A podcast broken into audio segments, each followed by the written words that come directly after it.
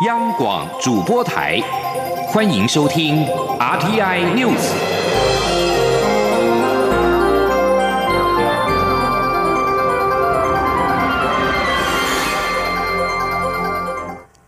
各位好，我是李自立，欢迎收听这一节央广主播台提供给您的 RTI News。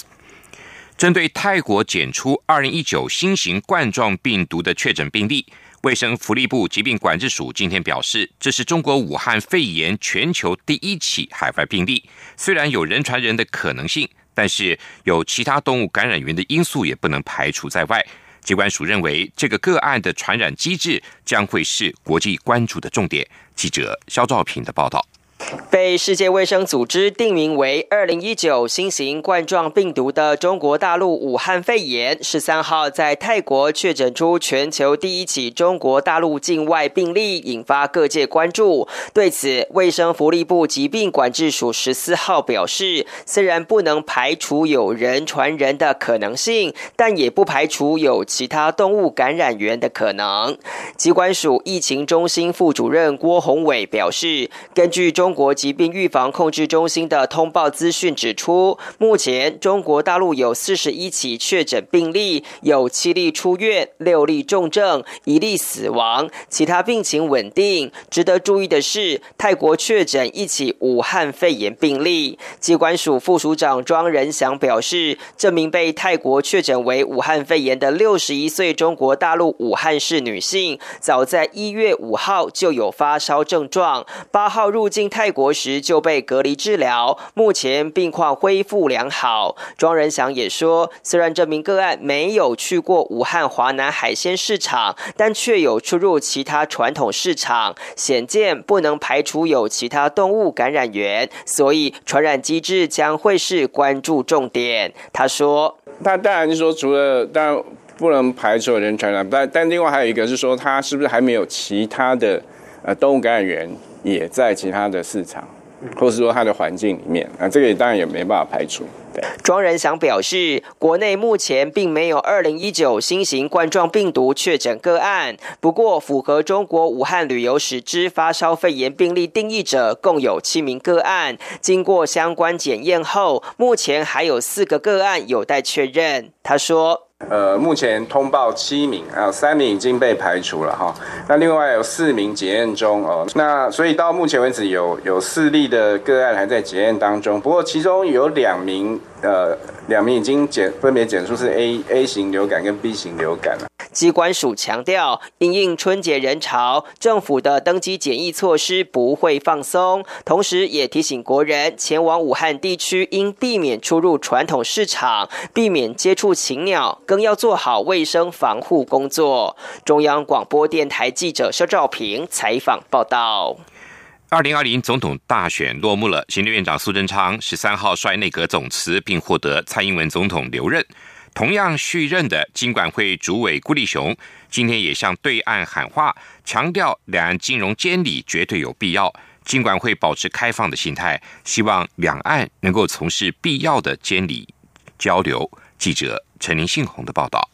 金管会主委郭立雄十四号率领一级主管举行新春记者会，并向外界拜年，宣布金融业去年获利创历史新高。郭立雄表示，去年整体金融业获利达新台币六千三百四十一亿，比起前一年五千两百一十二亿，年成长百分之二十一多。银行、证券、保险三个业别获利都创新高，其中银行业去年税前盈余超过四千亿，达四千零七十一亿。证券税前盈余五百六十亿，保险税前盈余一千七百零五亿。郭立祥也宣布，今年十大工作重点在鼓励金融科技创新部分，将持续发展行动支付，并强化对今年即将上线的纯网络银行的监理。另外，因应美中贸易战等国际局势变动、台商回流等，金管会也积极推动台湾成为区域财富管理中心。去年年底已经推出财富管理新方案，放宽总总资产超过新台币一亿元的高端客户，可以投资更多的金融商品。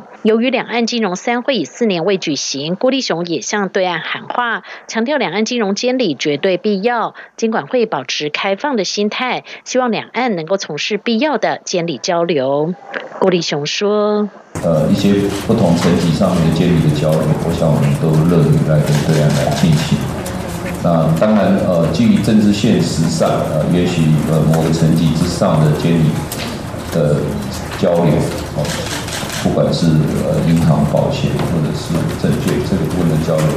也许有它政治现实上的困难，但是我想我们都好保持着一个开放的心态。另外，之前国民党立委曾明宗提出台北股市是否有考虑延长交易，对此郭立雄也表示，台股延长交易时间不代表接轨国际，目前暂不考虑。毕竟今年台股已经有新制，就是逐笔交易即将在三月上路，金管会希望逐笔交易制度能顺利进行并且完善，暂时不希望开启多个战线。中央广播电台记者陈林信鸿报道。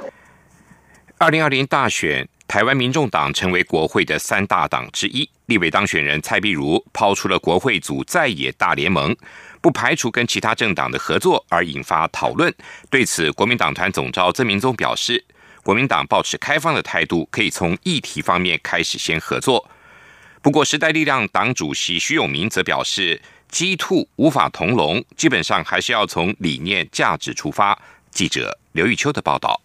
二零二零大选落幕，台湾民众党一举拿下五席不分区立委，成功进军国会，并挤下时代力量，成为国会第三大党。民众党不分区立委当选人蔡碧如抛出筹组在野大联盟，不排除与其他政党合作，引发讨论。对此，国民党立院党团总召曾明宗十四号受访时表示，国民党持开放的态度，但应从议题合作建立共识后再讨论要不要组联盟，才能善尽在野监督的义务。国民党对这样的想法保持开放的态度，但是是不是要组成在野的联盟，必须渐进。我相信应该从议题的合作开始。尤其从经济的议题开始合作。曾明宗也指出，由于多位现任蓝营立委并未连任，新当选的三十八位国民党立委宣誓就职后，会尽速召开党团大会，确定未来方向。也呼吁民进党能与其他党团一起推动有关改善低薪经济发展的相关法案。而时代力量对于筹组在野大联盟则持保留态度。实力党主席徐永明表示，相信民众党是善意。若要谈合作，可从务实的改革议题上出发。不过，他也认为鸡兔恐无法同笼，仍应从理念价值出发。那我们建议是说，是不是从具体的合作案子，比如说国会改革，好，那接下来就要选立法院正副院长。那我觉得，是不是从国会改革，大家提一些国会改革，像时代力量认为，立法院呃，立法院的这个调查权，还有听证，好，我想这一块大家是可以合作，好，就事论事。我想从这样角度出发，搞不了是比较务实。至于无党籍的林长佐顺利连任，民进党团及实力都有意找林长佐加入党团运作。林长佐则说，将先维持无党的运作模式，再去观察与友军的合作方式。不过，林长佐对于民众党的在野大联盟则不表赞同，质疑民众党政治操作。林长佐说，民众党过去没把理念及优先推动的法案态度说清楚，现在进入国会组党团，却急着寻求结盟对象，明显没。有理念、理想，这不是国会讨论议题该有的方向。中广电台记者刘秋采访报道。国民党在二零二零总统立委选战大败，党主席吴敦义明天将率一级主管向中常会请辞，部分中常委今天表示将准辞，不会未留。如果吴敦义请辞案通过，中常会预计通过党主席的补选时程。根据内部规划，十七号将会发布补选公告，三月七号投票改选。国民党的改革声浪四起，立委江启臣十三号晚间宣布辞去国民党中常委，随后包括国民党立委蒋万安、黄昭顺等也陆续的辞去中常委。江启臣今天表示，失败并不可怕，可怕的是不知道检讨。蔡英文总统以八百一十七万票连任成功。依照民进党党章规定，总统是当然党主席，蔡总统将在五月二十号就职后兼任民进党主席，重掌党务。而现任党主席卓荣泰的任期到五月十九号，卓荣泰是否提前离任引发关注。卓荣泰今天透过脸书发文表示，补选主席的任期是至今年五月十九号，可以弹性调整。他会建议蔡总统提前回任党主席，党部也会全力配合，让党部的人事尽早定下来。澳洲新南威尔斯省野火持续的燃烧，已经影响雪梨市的空气品质。外交部今天再次提醒前往澳洲旅游的民众要小心谨慎，注意安全。另外一方面，菲律宾吕宋岛南部巴达燕省塔尔火山有可能爆发，外交部也建议国人如果非必要，近期应该避免前往这个区域。记者王兆坤的报道。外交部发言人欧江安表示，澳洲野火迄今已超过千户房屋毁损，数以千万计动物死于浓烟或烧伤。因面临干燥且高温夏天天气，野火灾情恐将更为严峻。新南威尔斯州已三度宣布进入紧急状态。欧江安指出，目前野火仍有百余处燃烧，部分位于距离雪梨市区一至两小时车程的住宅区或山区，导致雪梨市区空气品质欠佳。提醒赴澳旅游民众小心谨慎，注意安全。欧江安说：“那相关的这个火势跟这个澳洲还有雪梨附近的这个空气品质，请如果要赴澳洲的民众呢，要随时留意呃洽查他们的这个相关的这个澳洲的这个消防局的这个网站，也是公布在网站上。那如果是到这个呃澳洲需要这个紧急协助，可以跟我们驻澳洲代表处，或者是驻雪梨办事处，或者是跟外交部紧急中心来做一个联系。关于我方提供协助问题。”欧江安表示，目前希望能捐赠十万个口罩，但只是初步构想，仍需与澳方进一步磋商，以确认实际需求及后续行政流程。此外，菲律宾塔尔火山有可能爆发，外交部建议国人若非必要，近期应避免前往。且由于火山距离大马尼拉都会区仅约六十公里，火山灰已大量飘散至大马尼拉地区。外交部也建议，近期内打算前往旅游民众，最好事先确认航班及机场开放资讯。中央广播电台记者王兆坤台北采访报道：菲律宾的塔尔火山的喷发，今天进入第三天，持续喷出熔岩、火山灰跟蒸汽，而且不断的出现地震活动，约三万人逃离了危险区域，受火山灰笼罩的村庄。官员则警告，恐怕会有更大危险的爆发规模。美联社报道，菲律宾火山及地震研究所表示，塔尔火山十二号喷发之后持续的濒临爆发的状态，这代表岩浆仍然可能涌到火山口。目前警戒层级维持第四级，代表几个小时到几天内可能发生危险的爆发；而最高警戒是第五级，也就是火山正在爆发。发行社也报道，目前约有三万居民留在避难所。菲律宾火山及地震研究所所长。索里顿表示，根据现况发展研判，潜在灾难性爆发的危机可能会持续好几个星期。因为野火而飙升的污染，导致澳洲网球公开赛今天的选手练习暂停，并让资格赛的赛程出现延误。而在此之际，澳洲猛烈的森林野火所产生的烟雾，正影响澳洲公开赛的事前准备工作。澳网公开赛是网球大满贯系列赛的重要赛事之一。澳网公开赛的主办单位已经表示，澳网的赛程的延期可能性很小，但是空气品质正在监控当中，而裁判可以暂停比赛来保护选手的健康。澳洲政府否认森林大火跟全球的暖化有绝对的关联，研究人员对此表示。气候变迁毋庸置疑助长了全球野火的灾情。澳洲有关当局出动直升机空投蔬菜，抢救七地遭受破坏而面临饥荒的野生动物。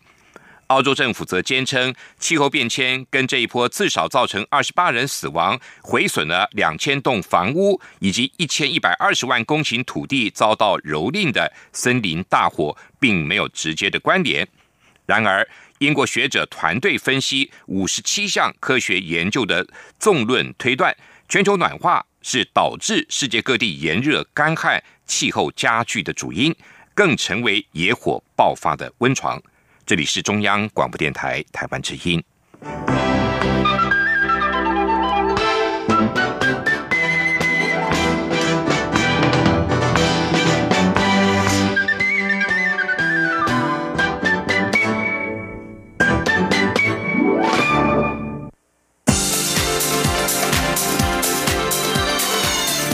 是中央广播电台台湾之音，欢迎继续收听新闻。欢迎继续收听新闻。黑鹰直升机殉职将士联合公祭典礼今天举行，蔡英文总统出席致辞时宣布，行政院已经核定。空降特战勤务加给跟殉职的参谋总长沈一鸣和总士官长韩正宏生前所推动的飞行军官续服奖金跟士官长专业加给，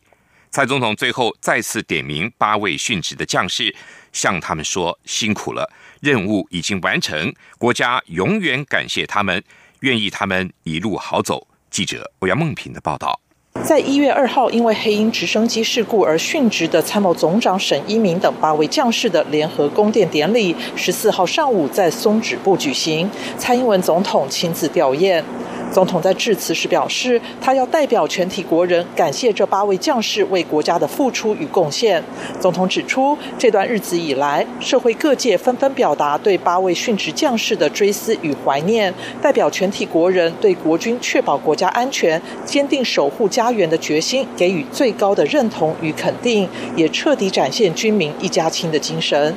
总统并在八位将士灵前宣布，行政院已经核定国军新增的三项加计，包括空降特战勤务加计，以及沈一鸣及总士官长韩正宏生前推动的飞行军官续服奖金，以及士官长的专业加计。总统表示，身为三军统帅，他会给国军最大的支持。他说：“所有受惠的弟兄姐妹，你们必须要记住，这是沈总长。”和韩总士官长念兹在兹的事情，他们和殉职的弟兄们一生恪尽职守，保家卫国，他们的精神也会永远存在我们的心中。总统也指出，事故发生至今，殉职将士的眷属都展现最坚强的一面。他相信每位国军将士都能够心无旁骛、恪尽职守，就是因为眷属们的支持与成全。他也要代表国人向所有国军眷属致上最高的感谢。总统最后以中华民国三军统帅的身份，对殉职的八位将士做最后一次点名，并向他们告别。参谋总长沈一鸣以及上将。总士官长洪韩正洪一等士官长，政战局副局长于清文中将，情治室助理次长洪红军中将，正驾驶叶建仪上校，总长室侍中官黄胜煌中校，副驾驶刘正富少校，机工长许宏斌。一等士官长，各位辛苦了，谢谢你们，你们任务完成了，国家永远感谢你们，也怀念你们，愿一路好走。中央广播电台记者欧阳梦平在台北的采访报道。台湾五 G 首波竞标，至今已经缠斗超过了一个月，总标金也飙破了新台币一千三百亿元。而且其中烧钱的对象都是黄金频段三点五 GHz。尽管如此，五大电信业者丝毫未闻休兵的讯号。对此，国家通讯传播委员会 NCC 只能再度呼吁业者要冷静，不要逞一时之快，为了面子拖垮整个集团的营运，也对台湾的通讯市场的发展相当不利。记者吴丽君的报道。NCC 自去年十二月十号起开放台湾五大电信业者展开五 G 首波频宽数量竞价，原本预期去年底就会结束，并于今年初展开位置竞价，不料迄今已大战两百五十回合，不仅跨年，而且鏖战超过一个月，总标金也飙到新台币一千三百二十五亿元的天价，而且其中一千三百零八亿都是为了争夺黄金频段三点五 gigahertz，另外二十八 gigahertz 频段仍维持十六亿，一点八 gigahertz 频段也一路挂零。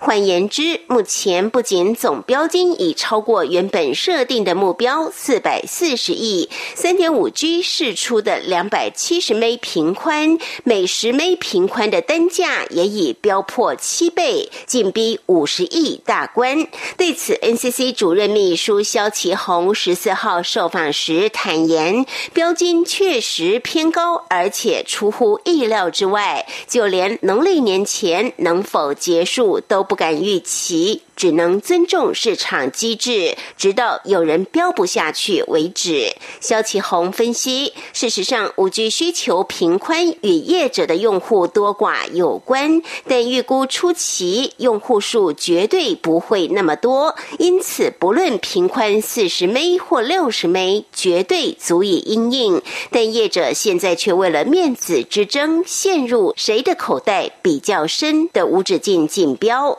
肖启宏说。但是现在业者就为了面子的问题，或者以后广告的问题等等，所以比较小的业者，他们坚持它的频宽也要至少二十 mega 或者四十 mega。那大业者大部分之前说一定坚持要一百 meg，或者后面有退到九十 meg 八十 meg，但是整个频宽加起来还是超出我们 total 频宽两百七十 m 才会造成今天这种无止境的竞标。根据了解，目前五大电信业者需求频宽已降至三百 m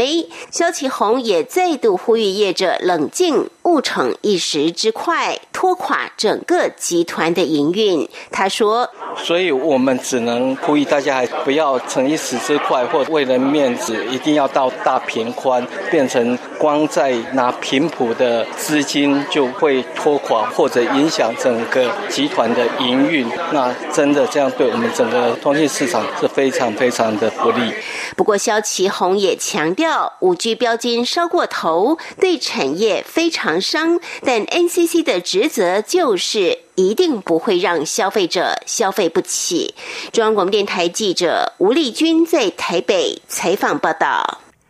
光电科技工业协进会今天跟人力银行携手成立了光电英雄联盟。执行长黄炳洲指出，尽管科技部产学联盟已经颇有成效，但是学术跟实务仍然存在落差。期盼企业跟学校能够透过平台互动，为适合的人才找到适合的职缺。记者杨文军的报道。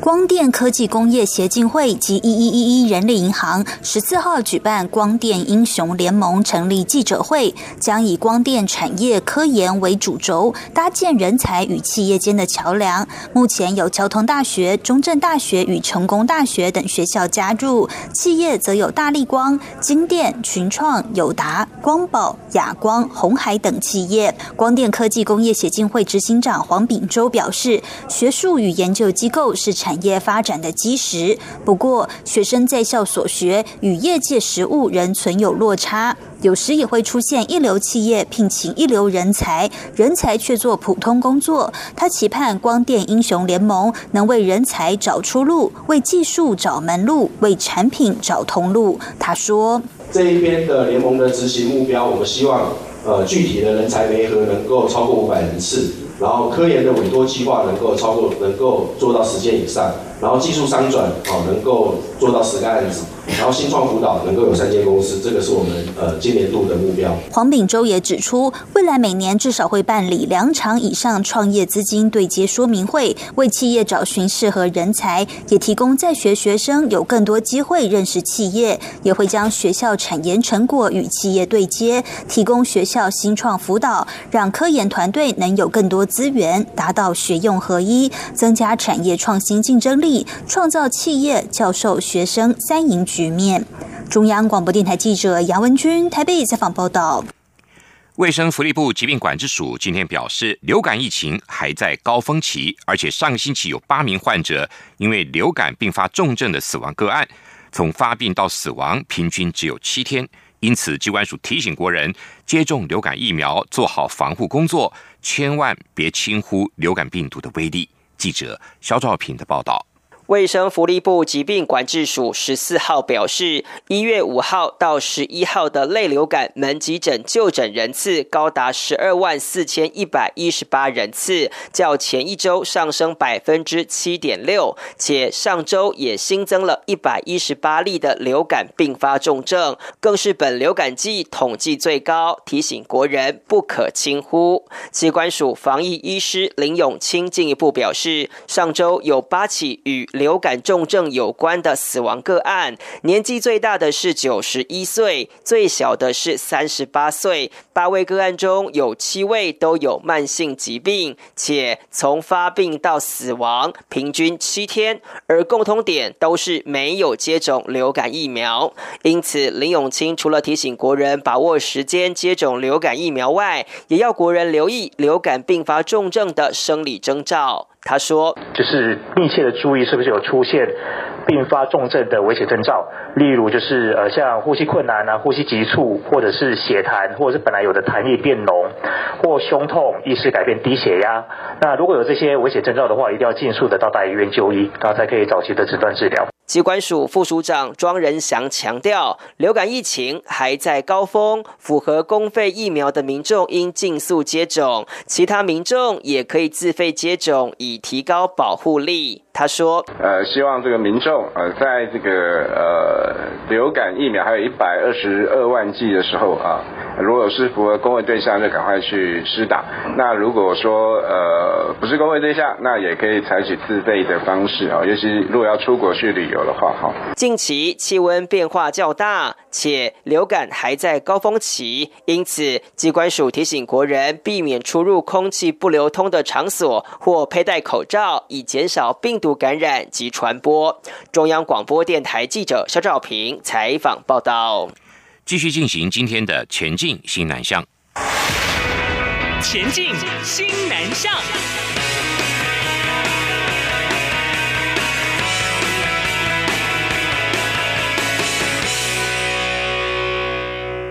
寒假及农历春节是国人旅游的旺季。由于东南亚跟南亚等西南向国家是国人经常往返的地区，为了加强民众对当地传染病疫情的警觉跟认知，疾病管制署今天再次邀请西南向人员健康服务中心彭仁奎执行长出席记者会，向民众说明出国的前、中、后应该落实哪些防疫措施，来确保自身的健康。机关署表示。今年截至一月十三号，已经累计十一例的境外移入登革热病例，感染国家为菲律宾四例，泰国跟越南各三例，印尼是一例。